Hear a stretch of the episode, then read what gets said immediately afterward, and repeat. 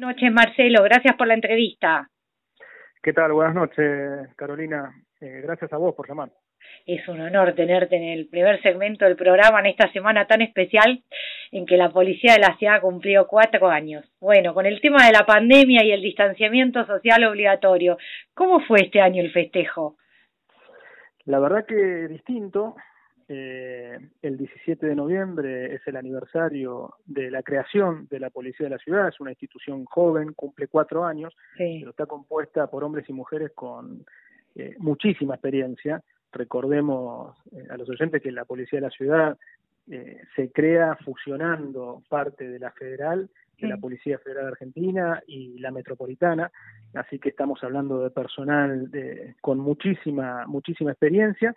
Eh, fue un festejo diferente, pero la verdad que un momento muy, muy lindo, muy emotivo, porque hacemos un alto, aunque sea un ratito, para reconocer eh, todo lo, lo, realizado en este año tan particular, ¿no? Porque la pandemia que azotó al mundo, eh, obviamente aquí en, la Argentina y en la ciudad de Buenos Aires se ha vivido eh, realmente de una, una manera bastante compleja, nos cambió la vida a todos los ciudadanos. Eh, lo único que no cambió fue el trabajo de los médicos y de los policías.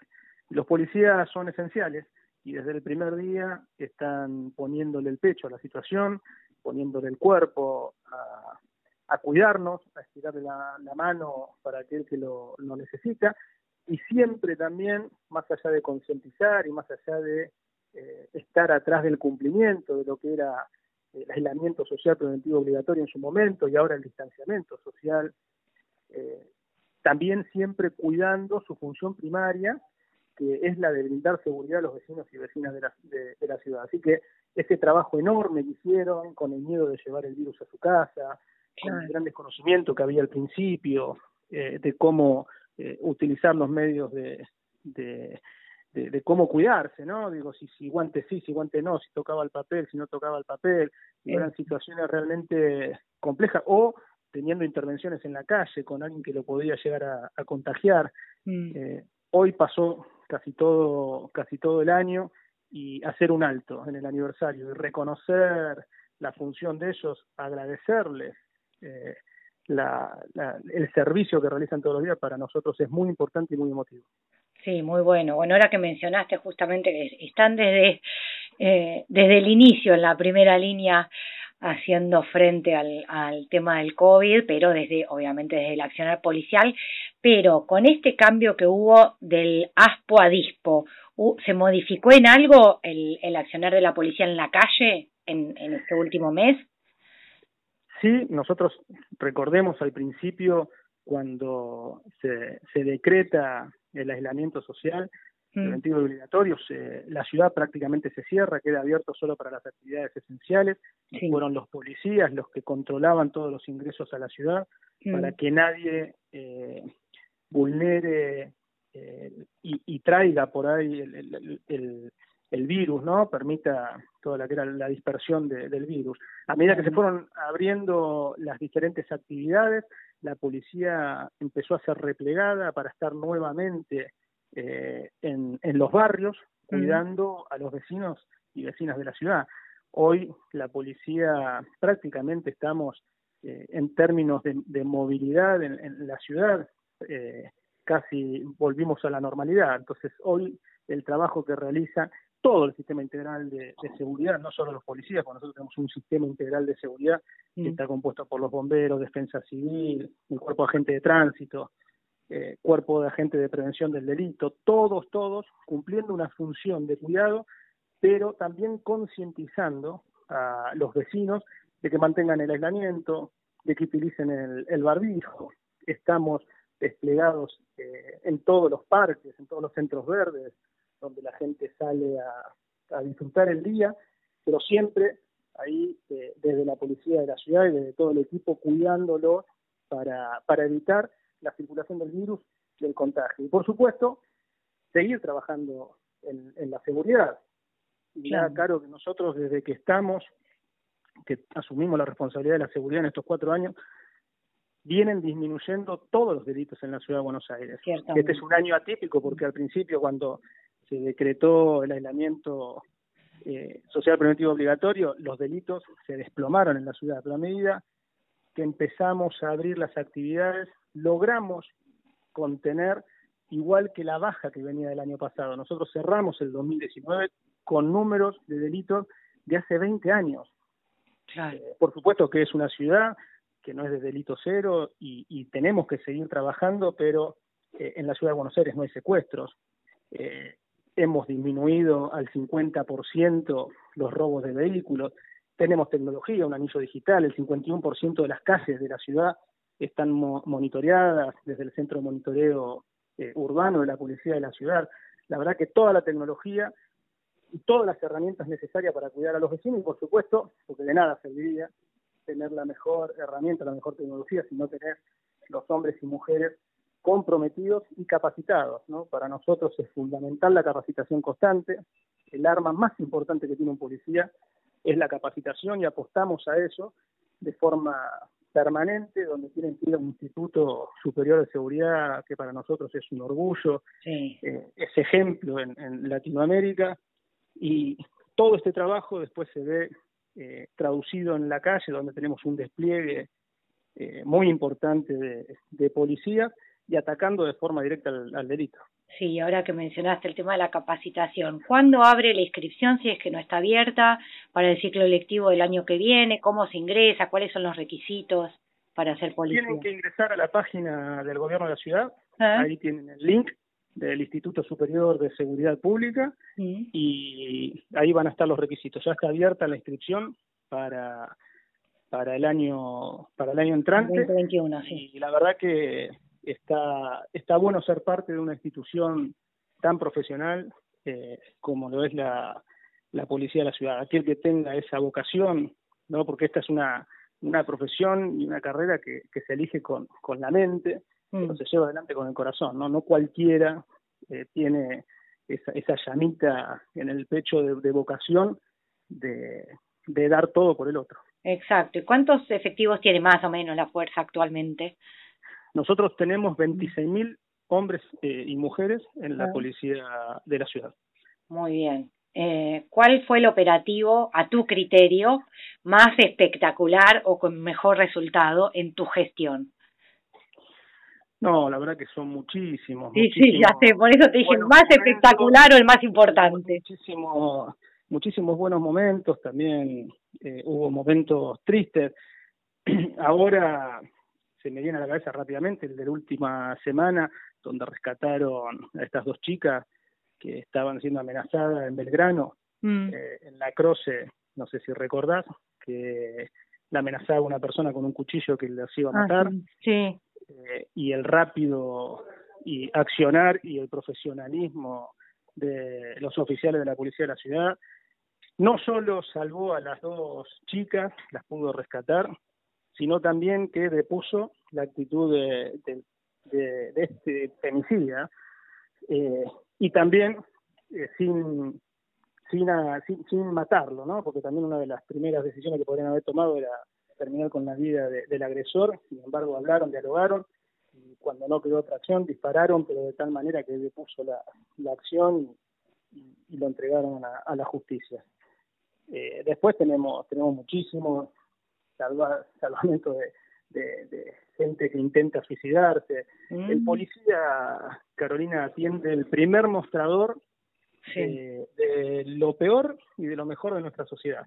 Porque también esto hay que decirlo, nosotros tenemos un programa de cercanía, de ah. comisarías abiertas, donde todos los primeros jueves de cada mes se abren las puertas de todas las comisarías y los comisarios y todo el equipo atiende a los, a los vecinos para nosotros es muy importante no interpretar qué es lo que necesitan ellos, sino escucharlo de ellos y actuar en consecuencia. Nosotros tenemos un mapa del delito, que es el primer mapa del delito que tiene una fuerza policial, que se, se publica dos veces al año. Mm. Eh, pueden ingresar en, en la página también y, verlo. Eh, pero más allá de eso, más allá de la tecnología, cuando uno trabaja en forma conjunta, si bien la responsabilidad de la seguridad es nuestra, cuando uno trabaja en forma conjunta con el vecino, los resultados siempre, siempre son mucho mejores. Y esto no, no paró en la pandemia, seguimos haciendo las reuniones vía Zoom con, con todos los vecinos y esta cercanía y esta proximidad eh, hace que, que, los vecinos tengan ese sentido de pertenencia para con su policía del barrio y volver a generar esa, ¿no? esa relación eh, y evitar ese divorcio que había hace años con la institución, con la fuerza policial y con los vecinos. En este caso, eh, logramos una cercanía realmente muy muy importante. Y con el cambio este de modalidad en las últimas reuniones que se, se tuvieron que hacer por Zoom, ¿participaron más vecinos o la misma cantidad que antes? Mira, yo veo mayor cantidad de vecinos, mm. que por ahí mucho más fácil. Sí. Eh, nosotros con, con Diego Santilli, que es el vicejefe de gobierno y está a cargo del ministerio, ah. eh, tratamos de participar un ratito en cada reunión de cada comuna. Sí, sí. Lo que vemos es mucha gente comprometida y, participativa, ¿no? Este, este compromiso con, con el espacio público eh, realmente se nota y cada vez es más importante. Sí, yo lo noté en la Comuna 1, pero no sabía si había sido en todas. Yo participo en comisarías cercanas, en, eh, bueno, con Lucas, y mm, eran, no sé, 30, 40 en la versión presencial todos los meses, y pero ahora en la versión Zoom me encontré con una cantidad de vecinos increíble. O sea, llegamos eh, a 80, 100 vecinos. Me pareció que se facilitaba la participación con este modo, pero bueno, ahora quería confirmarlo si era la realidad en todas las comunas. Es, es así como, como bien marcas vos. Eh, para la gente es mucho más fácil a veces participar de esta manera. Eh, y sí, hemos tenido comunas donde ha habido más de 100 participantes, eh, cosa que para nosotros es muy importante, ¿no? Porque eso marca el reflejo de, cómo se está trabajando y hacia dónde tenemos que ir. Para nosotros es realmente muy, muy importante. Dije Lucas, aclaro para los oyentes, Lucas Portela, que es el presidente de la Junta Comunal de la Comuna 1. Pero bueno, paso a mi siguiente pregunta, eh, y es respecto de él o los cuentos del tío, eh, porque también justamente en el ámbito de comisaría cercana se proyectó un video que supongo que lo deben pasar en otros lugares eh, de la policía con consejos, recomendaciones, advertencias. Eh, ¿Querés compartir alguna advertencia o sugerencia para nuestros oyentes? Es, es buenísimo el punto que estás marcando porque si bien han disminuido todos los delitos, en pandemia hay un delito que ha crecido, que es el, el delito de el ciberdelito es el robo de identidad, el robo de datos y también el famoso cuento del tío, como, como bien marcás vos. Mm. Eh, yo lo que pido, que ante cualquier duda llamen al 911. Nosotros tenemos un 911 que realmente es de lujo, está en los estándares del primer mundo, recibe 8.000 llamadas por día, el 911 de la Policía de la Ciudad. Y le damos respuesta a todos. Cualquier duda, cualquier tema que tengan, los bancos no van a las casas. Esto de que le cambian los dólares, de que hay cualquier problema llamen al 911. A nosotros no nos molesta todo lo contrario. Eh, esto es lo que sirve para prevenir y prever este tipo de delitos. De hecho, cuando han llamado al 911, pudimos actuar de tal manera de meter presos a, estas personas, haciéndose pasar por la víctima, eh, donde la policía eh, rápidamente pudo ponerlos a disposición de la justicia. Así que te agradezco porque de verdad es muy importante que ante cualquier duda que tengan de algún llamado, lo primero que hagan es llamar al 911. Muy bien, sí, lástima que por la radio no puedo pasar un video, pero está muy bueno, así que si podés hacer que lo pasen más seguido en la tele, porque realmente... La verdad que sería bueno difundirlo, porque es un, un, video muy didáctico, como bien decís vos, donde te muestran todos los artilugios que tienen mm. para, para sacarte los datos y cómo te van llevando. Eh, generalmente apuntan a los adultos mayores. Claro. Eh, entonces eh, se encuentran en un estado de vulnerabilidad donde después son estafados. Mm, así es. Bueno, lo voy a poner en las redes, aunque sea. Eh, y para terminar, así te libero, tengo una duda, puede ser que sea media sonza, pero eh, vos comentaste esto del sistema de videovigilancia y, y del o los centros de monitoreo. Con esto de los barbijos, las cámaras, ¿pueden hacer algún tipo de reconocimiento facial o es un obstáculo en tiempos de pandemia para la utilización del sistema? hoy nosotros el reconocimiento facial lo tenemos apagado hmm. por, ah. el, por el barrijo, pero eso se fue adaptando y la parte que toma de, de los ojos y, y, de la nariz permiten con los datos patromínicos armar eh, el porcentaje suficiente de, de identificación. Ah. El, sistema realmente es, una tecnología muy avanzada, con gorra, con barba, eh, te puede te puede detectar. Hoy nosotros no lo hemos prendido todavía porque los viajes en el transporte público son esenciales, pero se trabajó en todo este tiempo de la pandemia para adaptar el, el programa, cosa de que el barbijo no, no sea un obstáculo. Pero igualmente en estas más de 10.000 cámaras que tenemos desplegadas en la ciudad y el anillo digital con los lectores de patente, en la ciudad de Buenos Aires, te digo, Carolina, el que las hace las paga. Tenemos una efectividad de más del 80%. Es muy difícil que un delincuente se, se escape eh, de, de las cámaras o de la, de la policía de la, de la ciudad. Y vamos a seguir implementando más cámaras en, en la ciudad toda la tecnología necesaria para darle seguridad a nuestros vecinos. Muy bien, bueno, muchísimas gracias. Un saludo nuevamente, aunque ya haya pasado el Día de la Policía, pero feliz día para todos los policías y realmente felicitaciones por, por la gestión. Es, es un orgullo lo, lo que estuvieron haciendo en estos años y lo que continuarán haciendo. No, por favor, gracias a vos, Carolina, por, por el llamado y por el apoyo al personal policial y el acompañamiento que haces en comisarías abiertas todos los meses. Gracias, estamos en contacto. Chau, chau. Te mando un beso. Hola Matías, ¿cómo estás? ¿Qué tal? Buenas noches, Carolina, un gusto. Gracias por la invitación.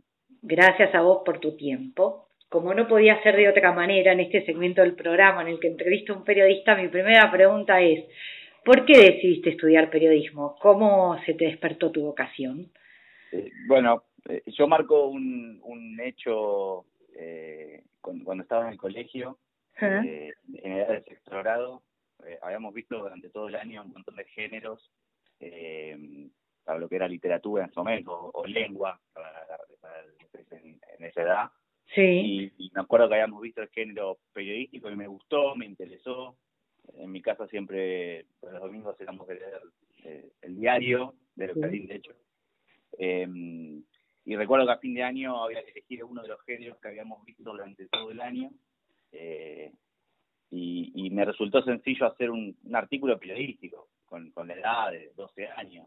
Y recuerdo que la, que la maestra, la profesora en ese momento, cuando me corrigió el examen, me puso un 10 y me dijo, me gustó tanto que me gustaría eh, llevarlo a un diario local, un diario zonal, eh, para que lo pudieran publicar. Yo obviamente no tenía referencia de lo que eso representaba. Sí. Eh, y me trajo la edición impresa del diario con mi artículo, con mi, con mi con mi nombre, con mi firma. Ay, qué lindo. Y, me acuerdo que eso fue como algo muy muy significativo y desde entonces siempre tuve bastante claro que, me iba a gustar la parte de la comunicación. Y, y, vinculado encima que, el deporte es lo que me, me atrapa y me atrae, eh, como que todos los caminos fueron concluyendo y, y llegué al secundario ya bastante decidido a dónde era que debía apuntar y de hecho los últimos tres años del secundario ya participaba con pequeñas columnas en, radios eh, y en programas de radio vecinales también y me gustaba ir a la radio, escuchar, estar atento a los movimientos, así que muy desde chico lo, lo tuve claro. O sea que desde el arranque ya estabas, te inclinabas por el periodismo deportivo, no es que primero estudiaste periodismo y después se dio por alguna cuestión lo de dedicarte a, a los deportes. Tenía claro que el deporte era lo que más me, me atrapaba Mm. pero no pero no estaba decidido a ejercer en deportes. Eh, ocurrió que, bueno, yo hice la tecnicatura después de la licenciatura y, entré a trabajar en Clarín en la sección deportes, pero recuerdo que, que me dieron a optar en las pasantías si, si yo quería ir al diario deportivo, si quería ir a Clarín. Yo elegí Clarín porque entendía que, que podía abrir otras puertas de otras secciones que también me interesaban y, y que me inquietaban, con lo cual tengo una mirada un poquito más amplia, incluso también sobre lo que representa el deporte en, las sociedades. Así que eh, sí, ejerzo un deporte, pero de chico tenía claro que, la comunicación era lo que me gustaría o me hubiese gustado dedicarme y, en eso estamos. ¿Y cómo fue trabajar este año en un contexto de pandemia cuando la actividad deportiva estuvo tan detenida, casi sin noticias hasta hace muy poco? Fue todo un desafío eh, de manera inicial. Eh, yo además de trabajar en Clarín, estoy en TNT Sports y, y, básicamente nosotros vivimos eh, en cuanto al informativo desde el fútbol y hubo mm. siete meses en donde no hubo fútbol Cinco meses no hubo ni siquiera un entrenamiento. Ah. Eh, pero también en algún punto fue un desafío para todas las programaciones y, todos los días, y fue en algún punto volver a, los orígenes eh, y se dieron a conocer un montón de historias detrás de los protagonistas, eh, no solo en, el ámbito futbolístico o atravesado por la parte sanitaria, sino conocer a qué se dedicaban un montón de personas dedicadas al fútbol, lo que representa la industria del fútbol, eh, en particular hablamos con muchos eh, jugadores o deportistas que están a lo largo del mundo y, era también conocer cómo es su día a día allá. Recuerdo que hablábamos con gente que estaba en Australia, en Chipre, en Georgia, bueno, en todo el planeta y, fue un poco volver a la esencia de, entender que, el deporte también es una manera de conectarnos como sociedad y, apuntamos a eso, pero la realidad es que fue muy complejo, eh, casi no hubo actividad deportiva, y se resintió un montón en, lo que tiene que ver con la industria en particular del deporte. Claro. Bueno, de las que hiciste en la etapa pre-pandemia, ¿cuál fue la entrevista más interesante, sea a tu criterio personal o por el feedback que hayas tenido de lectores, oyentes, televidentes, amigos? Sí, por, por, por, por masividad, eh, yo me encargo del día a día de, de Boca hace muchos años, con lo cual ahí ya hay una función de, consumo eh, inevitable. Sí. Es el equipo más popular de, Argentina y inevitablemente eso conlleva que, que, lo consume un montón de gente. Eh, y hay protagonistas que, que atraviesan eh, Boca en particular que generan repercusión y rebote. En lo particular yo eh, le tocó entrevistar cuatro o cinco veces a, Juan Román Riquelme, entonces mm. como futbolista, ya retirado, eh, y ahora en la candidatura a vicepresidente del club. Y cada una de esas entrevistas significaron un desafío nuevo por lo por lo complejo del personaje sí. y también porque había que medir exactamente que, cada palabra generaba una repercusión semejante como lo es la caja de resonancia de Boca. En Boca se dice que cae un alfiler y genera un terremoto.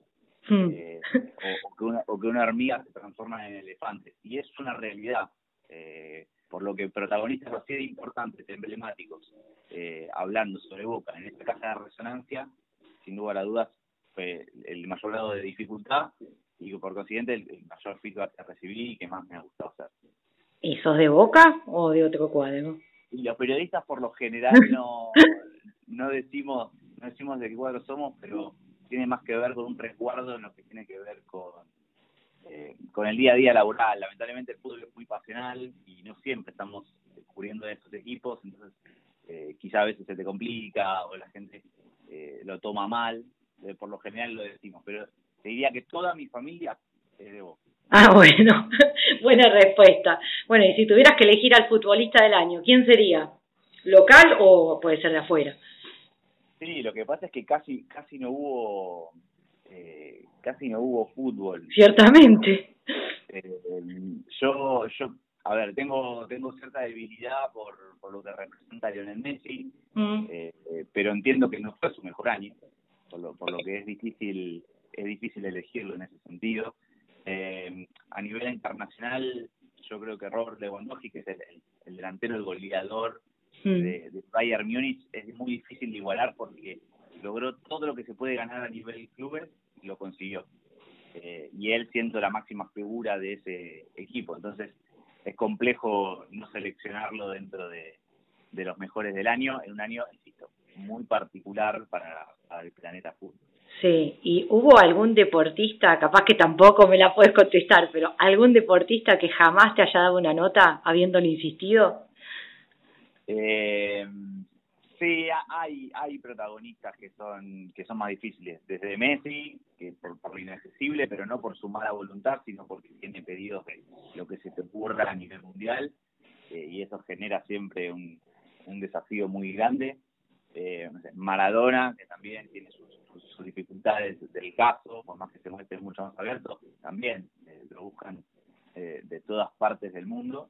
Eh, la entrevista que, yo creí que iba a conseguir, porque incluso tuve intercambio con, con la gente de prensa de él y, habíamos avanzado bastante y que después finalmente no se dio y que todavía tengo ahí pendiente, es con Guardiola, con Pep Guardiola, ah. eh, que bueno, también, obviamente, es muy requerido y, cada una de las entrevistas las planifica con, con seis o, diez meses de anticipación. Y bueno, eh, tuve intercambio con, con sus asesores, con su jefe de prensa, incluso con, con el Manchester City, y cuando parecía, parecía que iba a completarse, bueno, la pandemia se, llevó puesto todo y, fue más difícil. Uf. Bueno, continuando con el tema de las dificultades, ¿cuál deporte es sobre el que menos te gusta escribir o el que más te cuesta? Eh, hay uno que es muy difícil, no de, escribir, creo que el, oficio periodístico te lleva a, contarlo eh, de la manera correcta. Mm. Lo que es difícil es de, de que es que el lector o quien te está escuchando lo comprenda de la misma facilidad eh, en la que uno quizá lo percibe. Hay dos deportes que son, en, particular, los dos eh, norteamericanos, que son el fútbol americano y el béisbol. Es muy difícil trasladarlo a un comentario o, a un texto, porque son muy extensos, con muchas variables, cambiando constantemente y es muy difícil segmentarlo. Lo, más, sencillo para comentar un, un evento deportivo es segmentarlo o por tiempo o por periodos o por etapas, sea un sea ciclismo, sea un partido de fútbol o uno de tenis. Y estos dos en particular son muy complejos eh, de segmentar porque son muy cambiantes y muy variables y muy extensos, con lo cual uno puede verlo, eh, más allá de que no me interese demasiado, pero me ha tocado verlo, pero después trasladarlo a un comentario o un análisis es de los más difíciles. Eh, de los tradicionales de Argentina, eh, el que me parece eh, muy específico y que hay que conocer demasiado del detrás de escena es el automovilismo, porque no es solo la mm. carrera en sí mismo, sino que tiene todo un componente mecánico por detrás que si uno no está muy en tema con, lo que representa un motor o, o, forzar una máquina, es difícil trasladarlo. Claro. Bueno, te voy a hacer una pregunta que le hago a todos los periodistas, justamente porque entre nuestros oyentes solemos tener bastantes estudiantes, sea de periodismo o de comunicación. Si tuvieras que darle una recomendación o un consejo, ¿cuál sería?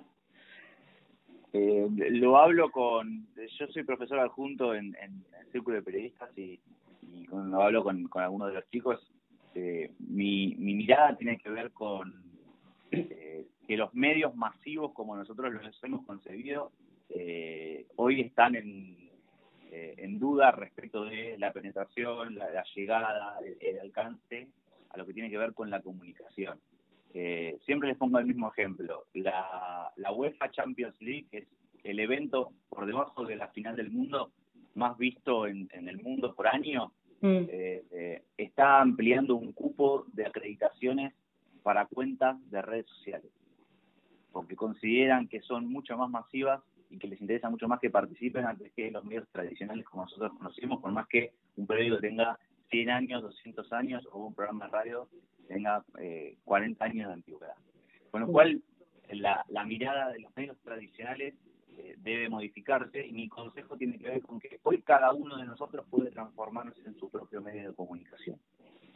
Eh, que no cualquier red social se, transforma en un medio de comunicación, pero sí es un canal de comunicación que nos permite a nosotros tener herramientas para desarrollar un montón de actividades periodísticas eh, que antes necesitábamos sí o sí atravesarlas por un medio de los tradicionales o masivos. Y ese me parece que es primero el, gran consejo que, puedo darle en función de, la expectativa laboral, ¿no? claro. Eh, y a partir de eso lo ato y lo encadeno con con lo siguiente que tiene que ver con que el trabajo periodístico tiene mucho de oficio, más allá del perfeccionamiento académico que podamos tener, eh, y ese oficio nos lo da únicamente ejerciéndolo. Entonces, si nosotros consideramos que podemos hacer un artículo por día, una entrevista por semana, indudablemente vamos a perfeccionarnos en este oficio. Eh, y si encima tenemos las herramientas que hoy nos lo facilitan a partir de, las comunicaciones y el, el tema digital, eh, le, te diría que depende de cada uno de nosotros y no mucho más que de nosotros transformarlos en lo que queremos ser, que es Claro, bueno, para cerrar la entrevista quería preguntarte qué nota eh, fue o la más inolvidable o la que atesorás, esa que disfrutaste haciendo o que aún hoy disfrutás recordando el momento en el que la hiciste. Sí, eh, la, también está vinculada con, con el fútbol y, y con Boca. Eh, tiene que ver con, con Carlos Bianchi, que ah, es un personaje que habitualmente no da entrevistas eh, y que, bueno, en un periodo pude lograr hacer una nota con él y, y el hecho de conseguirlo y que, que, te haya dado la posibilidad de, de, charlarlo y hablarlo, eh, tuvo un valor muy grande para mí. Primero en lo periodístico, porque eso significó tener un paro puesto del mundo periodístico diciendo quién es él que está haciéndole una entrevista a Carlos Bianchi eh, y después ni hablar por lo que representa el personaje, el respeto que emana y, lo querido que es, insisto, por una porción enorme de la, de la Argentina que representan a los hinchas de Boca. Y un pequeño agregado ahí por debajo, mm. con Gerardo Martino, eh, ex entrenador de la selección argentina, eh, que siempre fue muy amable conmigo y, y me recuerdo que una vez me, me invitó a Atlanta, a los Estados Unidos, a conocer el complejo del Atlanta United cuando era técnico del MLS. Ah. Eh, y, no solo me, hizo recorrer el complejo, sino que además hicimos una nota muy linda. Eh, y, tiene un valor agregado para mí lo de, lo de Martino porque perdemos más tiempo o invertimos más tiempo hablando de literatura policial con él que de fútbol, porque es algo que nos gusta a los dos. Eh, y siempre es muy lindo romper con, con la lógica de una entrevista a un entrenador o a un futbolista y hablar de otro, de otro género, así que esas dos las pongo como las más queridas. Muy bien, bueno, muchas gracias por tu tiempo y estamos en contacto, que hagas muchas buenas notas. Bueno, te agradezco Carolina el contacto y cumplo con un pedido que me hizo público eh, Frank Quintana que te mande un abrazo al aire. Así que cumplo ah, muy bien, muchas gracias. No, por favor. Ya sé de qué cuadro sos. Bye. chao, chao. Chao, chao. ¿Cómo estás? Hola, muy bien, muchas gracias. Bienvenida al programa. Antes que nada, feliz día del emprendedor, en este caso emprendedora, y aunque ya es de noche, eh, seguimos diciendo feliz día y no quería dejar de saludarte a vos y a todos los oyentes que tengan espíritu ADN emprendedor. Eh, este es un segmento ambiental y justamente vos, además de ser una gran exponente del emprendedurismo, de hecho, recién aprobamos en la legislatura los diplomas al emprendedor y en tu caso fue en el rubro ambiental. Contanos algo de tu emprendimiento, Citopia Cultivo Urbano, cómo surgió la idea, qué programas desarrollan. Bueno, antes que nada, muchas gracias eh, por la oportunidad, por el espacio y sobre todo por el reconocimiento del trabajo que hacemos a veces los y las emprendedoras, que mm. es un montón y, quizás muchas veces es, es pequeño y sin embargo no deja de tener impacto. Así que antes que nada, muchas gracias. Eh, y te cuento un poquito de qué va. Bueno, Citopia Cultivo Urbano es un proyecto que surge hace varios años, surgió en la Ciudad de México, yo viví eh, nueve años en México. Me fui a vivir allá posteriormente de terminar la universidad. Yo estudié una licenciatura en Relaciones Internacionales y en ese marco siempre lo que más me llamó la atención eh, tuvo que ver con temas ambientales. Me fui especializando, haciendo diferentes diplomaturas en temas de medio ambiente, de desarrollo sustentable y estuve trabajando en diferentes asociaciones, en Comercio Justo México, estuve trabajando en responsabilidad social en Converse México y siempre con una curiosidad de cómo podíamos llevar a cabo acciones que tuvieran un impacto positivo o un menor impacto negativo de alguna manera en nuestro entorno a nivel social y ambiental también. Entonces, en este camino yo personalmente fui cambiando un montón de hábitos, fui cambiando hábitos alimenticios, fui transicionando a dieta vegetariana, dieta vegana, Fui cambiando hábitos de consumo, dejar de usar tantos plásticos de un solo uso, empezar a usar mi termo de café, mi termo de agua, dejar de usar bolsas de plástico, estos pequeños cambios personales que fui haciendo y que de alguna manera siempre creí que si, si éramos muchos los que tomamos estas decisiones, los impactos podían ser muy grandes. Entonces, en el camino me encontré con una amiga que estaba con, con eh, inquietudes similares a las mías y eh, también transicionando en temas de alimentación. Y al transicionar a una dieta vegetariana, de alguna manera uno empieza a cuestionarse también el origen de la producción del alimento, ¿no? Bueno, transición a una dieta basada en plantas, pero también cómo se producen esas plantas. Y a raíz de eso, juntas en la Ciudad de México, en una terraza que nos prestaron, después de hacer algunos cursos de permacultura, decidimos hacer una huerta bastante grande y como experimentar todo el proceso de cultivar nuestro propio alimento. Y en ese proceso nos dimos cuenta que eh, primero que era maravilloso poder eh, sembrar, poner una semilla, ver crecer una planta, ver todo el ciclo, cosecharla, poner en el plato, sentir el sabor, que es completamente diferente al sabor de una hortaliza que a veces comemos que tiene muchos días cosechados o que se cultivó quizás de una manera eh, que no es orgánica. Eh, y a su vez lo que nos dimos cuenta fue que eh, esta inquietud que teníamos nosotros la tenían muchas personas también, porque amigos, amigas nos empezaron a preguntar, ay, qué linda la huerta, yo también quiero tener una huerta, me encantaría hacer lo que están haciendo ustedes, me encantaría poder cultivar mi comida. Y de esa manera, como nos dimos cuenta que eso podía ser un proyecto en sí y que a partir de ese lugar podíamos impactar con información, con cursos, con materiales y demás, a que las personas empezaran a cultivar, aunque sea una macetita, ¿no? Algo mínimo eh, y empezar a comer y tener toda la experiencia de comer desde nuestras propias macetas o jardines o terrenos. Hmm. Y arrancamos. y arrancamos, ya no sé si sigo, pues lo veo largo. Y arrancamos ahí eh, bueno, y ahí un poco nace Citopia, ¿no? A partir de eso eh, nace esta idea de Citopia. Citopia es un nombre que nosotros vimos este nombre en una charla de TED, estuvimos como inspirándonos mucho antes de crear este proyecto. Citopia es una palabra compuesta que significa, eh, viene del griego, citos y topos, topos es lugar, citos es comida, y un poco el concepto es empezar a producir alimentos en lugares que no están necesariamente diseñados para producir alimentos y producir la comida en el lugar más cercano posible, ¿no? Como que acortar toda esta huella que se genera a partir de trasladar el alimento, ¿no? generalmente nosotros cuando comemos eh, alimentos que no son los que producimos, tienen una huella de carbono, una huella por transporte bastante alta, que eso implica emisiones, implica a su vez pérdida de nutrientes, implica un montón de impacto a los ecosistemas. Entonces, de alguna manera es tomar conciencia de que se puede estar produciendo alimento dentro de la ciudad, en espacios urbanos y incluso en nuestros propios jardines, en nuestros propios macetas, en nuestro espacio más cercano posible. Entonces, nace con ese espíritu, nace con esa idea y a partir de eso nos empezamos a dedicar principalmente a la educación el, proyecto nace con un pilar muy, muy fuerte educativo. Siempre nos enfocamos principalmente en dar cursos, en inspirar a las personas desde la educación, en de alguna manera dar las herramientas para que las personas pudieran hacerlo y a su vez eh, brindar insumos. Y que estos insumos también siempre tengan como un giro de sostenibilidad. Por ejemplo, todos los materiales con los que nosotros hacemos huertas son materiales reciclados. Las maderas vienen de, de, un proceso de reciclaje, otros materiales que estamos probando son materiales reciclados, este, siempre buscamos también que tenga toda una coherencia el proyecto y que hacer huerta en casa también tenga esa coherencia de eh, no voy a estar generando un impacto ambiental más alto por hacer una huerta en casa, sino estoy tratando de reducir mi impacto ambiental. Fantástico, la verdad que es un emprendimiento hermosísimo y por lo que decís, cualquiera puede tener una huerta, aún en grandes ciudades con muchos edificios, que hay poco espacio, eh, todos podemos tener una. ¿Qué, ¿Qué recomendación o consejo le darías a quien siempre quiso tener una pero nunca se animó hasta hoy? Justo lo que decís es de lo que se trata el proyecto. Es cualquiera puede tener una huerta, un poco lo resumiste.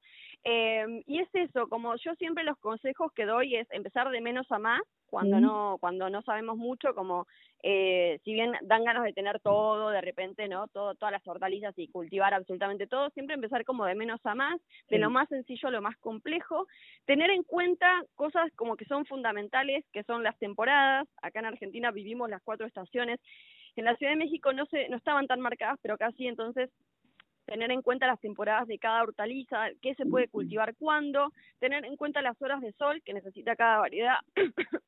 Ay, perdón. No hay problema, yo también normalmente o me atraganto en el medio de las entrevistas.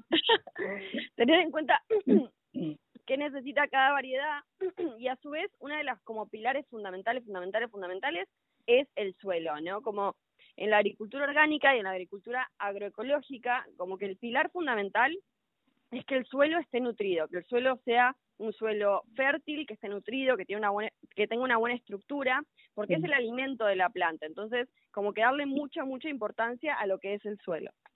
Y eso que vos vas a comprar la tierra y decís quiero hacer una huerta y te asesora, no sé, el señor o señora del vivero, ¿cómo, cómo arranco si yo digo quiero poner una macetita, mi primer macetita y arrancar con, eh, con un par de plantas?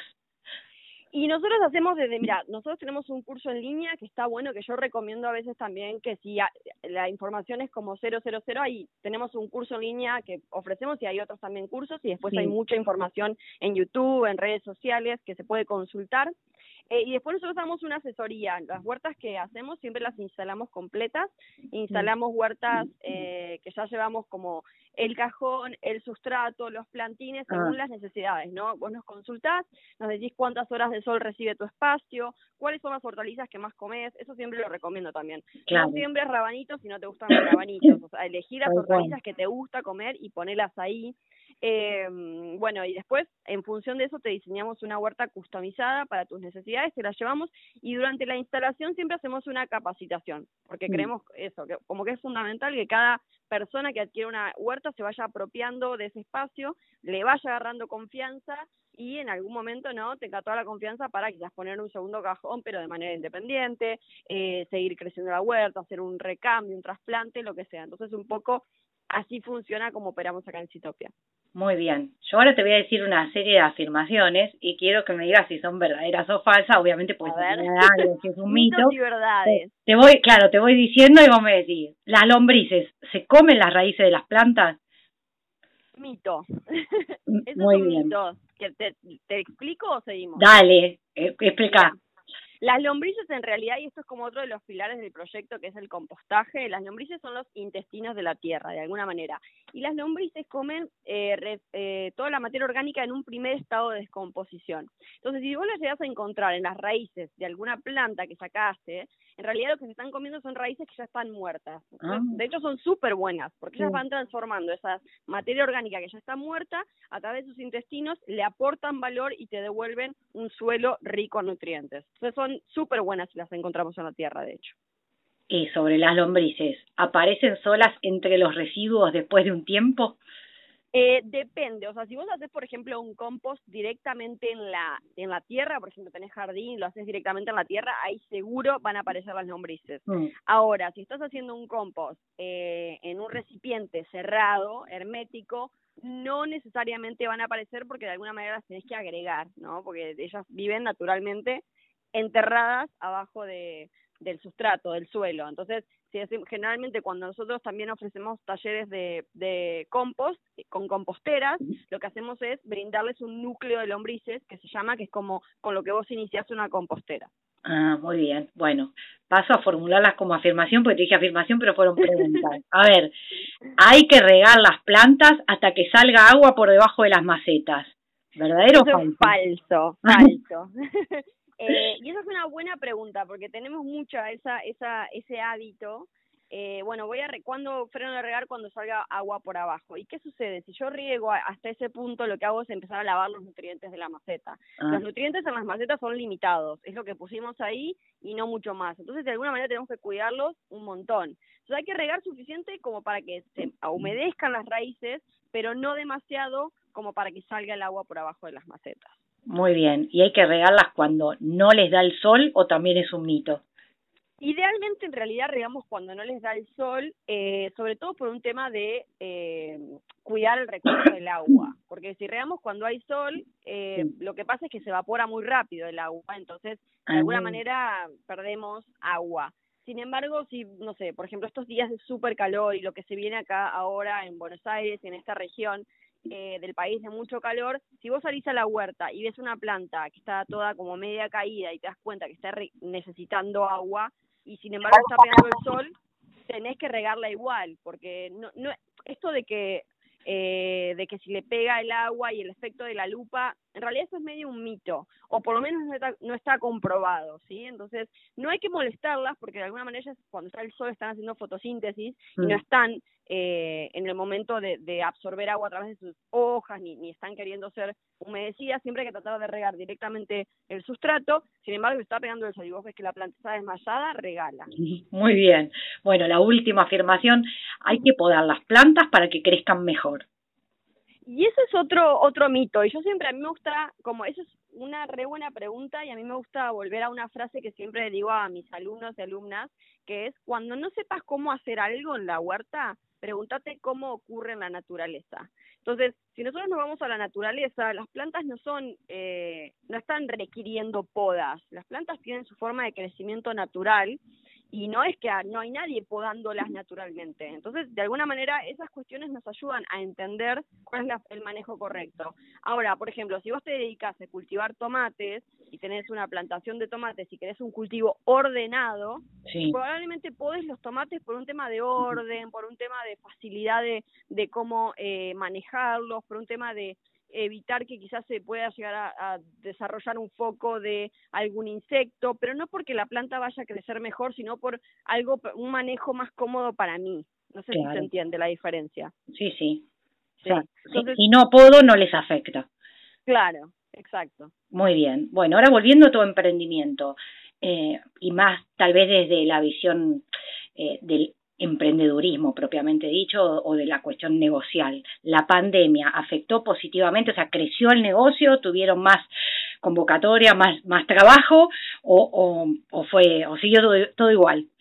No, sin duda la pandemia fue, eh, tuvo aspectos positivos, obviamente es una pandemia mundial y es algo indeseado porque hubo un montón de, de personas que sufrieron y vidas que se perdieron en el camino, pero yo creo que para quienes seguimos acá, eh, fue un poco un impacto y de alguna manera un, quienes elegimos tomar conciencia frente a esta situación, un mirar para adentro y observar nuestros propios hábitos y por qué el, mundo llegó a una situación de pandemia. Y creo que mucha gente una de las cosas que empezó a mirar para adentro fue, bueno, ¿cómo me estoy alimentando? ¿De dónde viene mi comida? ¿Qué posibilidades tengo de hacer cosas acá en casa para mejorar mi estilo de vida, para mejorar incluso mi ánimo, ¿no? Porque trabajar en la huerta te mejora tu salud no solo física, sino también emocional.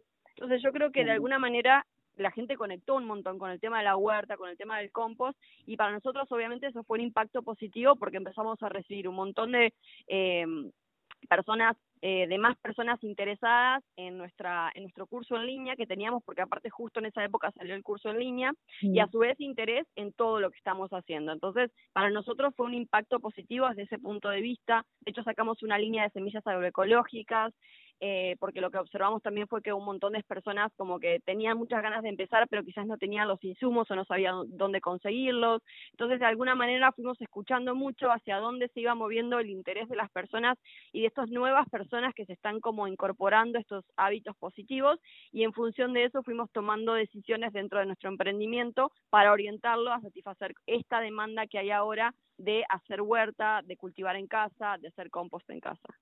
Muy bien, bueno, muchas gracias. Ya se volvió el tiempo de la entrevista. Eh, quiero felicitarte una vez más por el Día del Emprendedor y por el Diploma al Emprendedor, esa distinción que tuvimos en la legislatura. Y espero verte pronto cuando sea la entrega de los diplomas.